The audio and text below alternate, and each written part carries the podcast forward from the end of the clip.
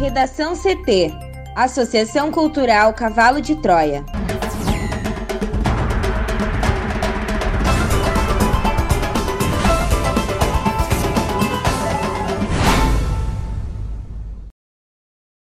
Agora, no Redação CT.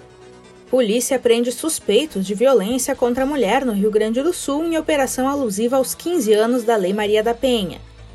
Fux reage a ataques de Bolsonaro e suspende o diálogo entre os poderes. Comissão Especial da Câmara rejeita a PEC do voto impresso obrigatório. Ex-assessor do Ministério da Saúde diz à CPI que existe politização para a compra de vacinas.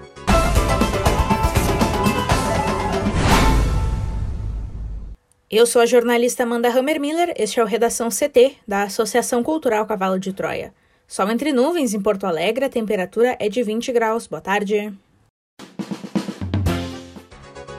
O sol será predominante no céu gaúcho nesta sexta-feira. As temperaturas ficam mais agradáveis. Na capital, a máxima é de 24 graus. A previsão do tempo completa daqui a pouco. Porto Alegre vacina mulheres com 26 anos ou mais contra a Covid-19 nesta sexta-feira. Mais informações com a repórter Juliana Preto. A vacinação contra o coronavírus avança nesta sexta-feira para mulheres com 26 anos ou mais em Porto Alegre. E toda a população da mesma faixa etária será imunizada neste sábado. A aplicação dos imunizantes será feita com doses remanescentes em 12 unidades de saúde, conforme a Secretaria Municipal. Nos mesmos locais, ocorre a imunização de adolescentes com comorbidades a partir de 12 anos, a primeira dose, e gestantes e puérperas, com a segunda dose. E mais uma vez, não haverá drive-thru. Com a distribuição de um novo lote de vacinas na manhã desta sexta pelo Estado, a capital vai receber 11,7 mil doses de imunizantes da Pfizer e Coronavac, o que será fundamental para avançar para a faixa dos 25 anos. A Secretaria Municipal de Saúde informou que, após serem retiradas, as doses são separadas e distribuídas para os pontos de vacinação da cidade. E para este processo, é necessário pelo menos um turno para que as ampolas estejam à disposição.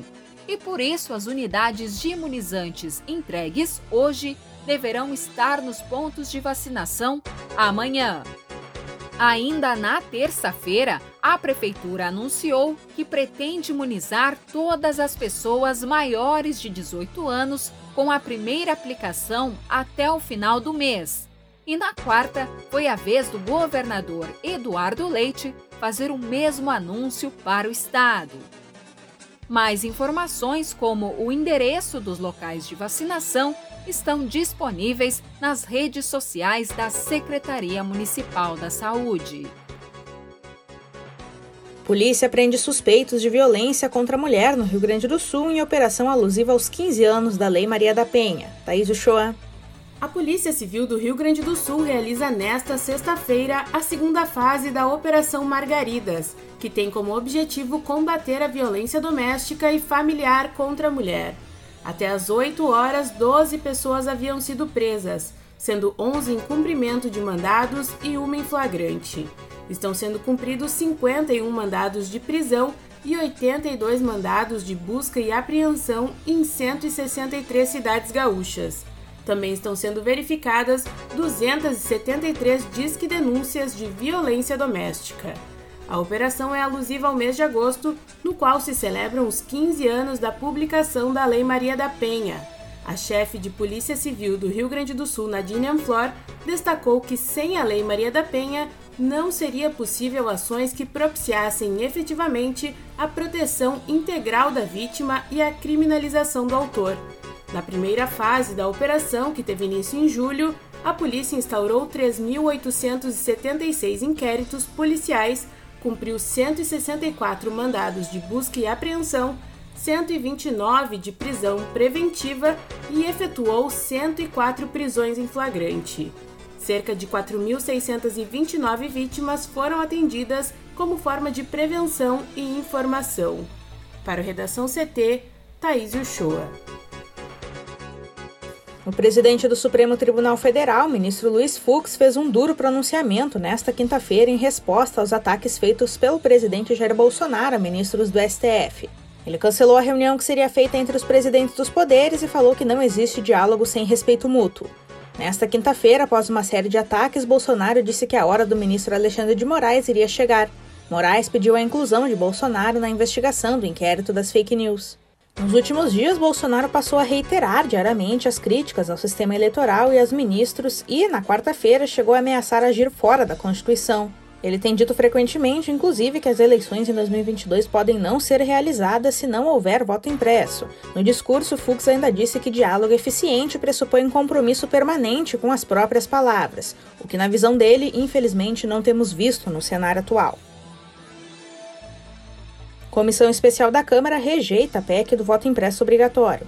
Em uma derrota para o governo, a Comissão Especial da Câmara dos Deputados sobre a proposta de emenda à Constituição que torna obrigatório o voto impresso rejeitou nesta quinta-feira o substitutivo apresentado pelo relator, deputado Felipe Barros, do PSL.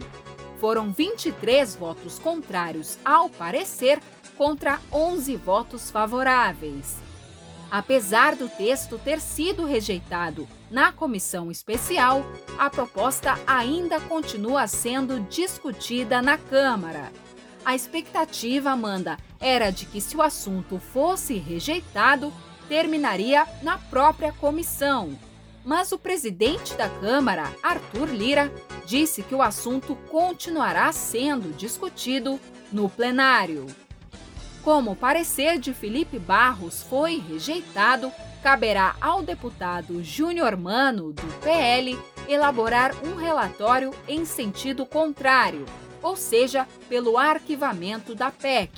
A votação está prevista para esta sexta. E para valer nas eleições de 2022, qualquer mudança nas regras eleitorais tem de ser aprovada até outubro. A proposta de emenda à Constituição, de autoria da deputada bolsonarista Bia Kisses, prevê a impressão de votos nas eleições, referendos e plebiscitos. A impressão do voto é uma das bandeiras do presidente Jair Bolsonaro que costuma lançar suspeitas de fraude em relação ao voto eletrônico, sem nunca ter apresentado provas de qualquer irregularidade. Para o Redação CT, Juliana Preto. Em seu centésimo dia de trabalho, a CPI da Covid ouviu nesta quinta-feira o empresário Ayrton Antônio Soligo, conhecido como Ayrton Cascavel. Aos senadores, ele disse que em momento algum participou de negociações sobre compra de vacinas contra a Covid-19. Segundo Cascavel, a tarefa era de competência exclusiva da Secretaria Executiva. Em relação à aquisição dos imunizantes, avaliou que houve e ainda há politização das tratativas para a compra de vacinas.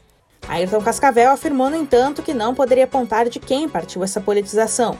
O ex-assessor disse que tentou pacificar a relação do governo federal com o Instituto Butantan, responsável pela produção da vacina Coronavac. Ex-assessor do Ministério da Saúde, Cascavel era considerado o braço direito do então titular da pasta, Eduardo Pazuello. Como ex-deputado federal, disse ainda que o foco era totalmente voltado ao atendimento de políticos que tentavam defender interesses de suas cidades e estados no momento de grave crise sanitária.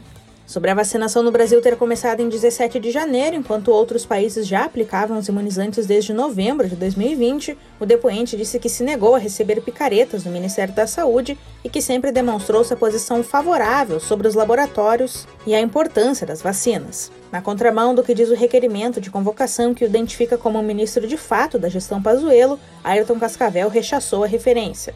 Afirmou que a sua função era de facilitador na relação entre a pasta, estados e municípios. Ayrton Cascavel contou à CPI que conheceu Pazuello na Operação Acolhida, criada para receber os venezuelanos que chegavam a Roraima. O ex-assessor disse que em 2020 foi convidado pelo militar para o Ministério da Saúde para fazer articulação política e institucional. À época, o general era secretário executivo do então ministro Nelson Teich. Ao ser cobrado do fato de ter atuado extraoficialmente junto ao Ministério antes de ser nomeado para a pasta, ele admitiu a situação e destacou que era um interlocutor do Conselho Nacional de Secretarias Municipais de Saúde e do Conselho Nacional de Secretários de Saúde. O empresário negou ter recebido remuneração do Ministério da Saúde antes de estar formalmente nomeado como assessor especial. Em resposta, o senador Humberto Costa, do PT de Pernambuco, afirmou que o pagamento seria permitido se ele estivesse atuando como colaborador eventual, mas que não lembra se isso aconteceu. O empresário lembrou que foi convidado para trabalhar no ministério durante visita do então ministro Nelson Taixa a Manaus e que ficou lá até 6 de maio de 2020. O convite para ser assessor especial, segundo ele, foi referendado posteriormente por Eduardo Pazuello. Ayrton Cascavel explicou que a nomeação só ocorreu em 24 de junho devido ao fechamento dos cartórios, o que impediu de ser desvinculado da empresa dele. Quando o assunto foi o desabastecimento de oxigênio em Manaus no início deste ano, Ayrton Cascavel afirmou que à época esteve duas vezes na capital amazonense e alertou os técnicos do Ministério da Saúde para o risco de recrudescimento da pandemia.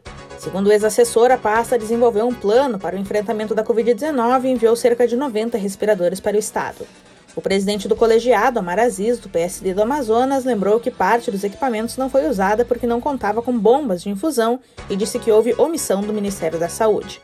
Perguntado por Renan Calheiro sobre a nomeação por Pazuello de 60 militares para trabalhar no Ministério da Saúde, o depoente disse que indicações para cargos não lhe diziam respeito e que não cabia a ele avaliar.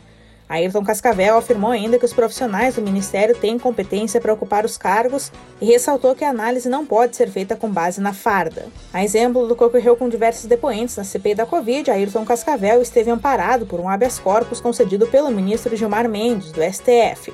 A medida lhe garantiu o direito de não responder a perguntas que podiam incriminá-lo. Mesmo assim, respondeu aos questionamentos dos senadores. No Redação CT, agora a previsão do tempo com Juliana Preto. E a sexta-feira será marcada por sol em todo o Rio Grande do Sul. A temperatura segue subindo, mas mesmo assim, o frio apareceu pela manhã em algumas regiões. São José dos Ausentes, na Serra, registrou a mínima do dia, de 2 graus, e novamente não teve geada no estado. E o calor chega em alguns municípios durante a tarde, impulsionado pela presença do Sol. A máxima do RS está prevista para Vicente Dutra, no norte, onde os termômetros chegam a 30 graus.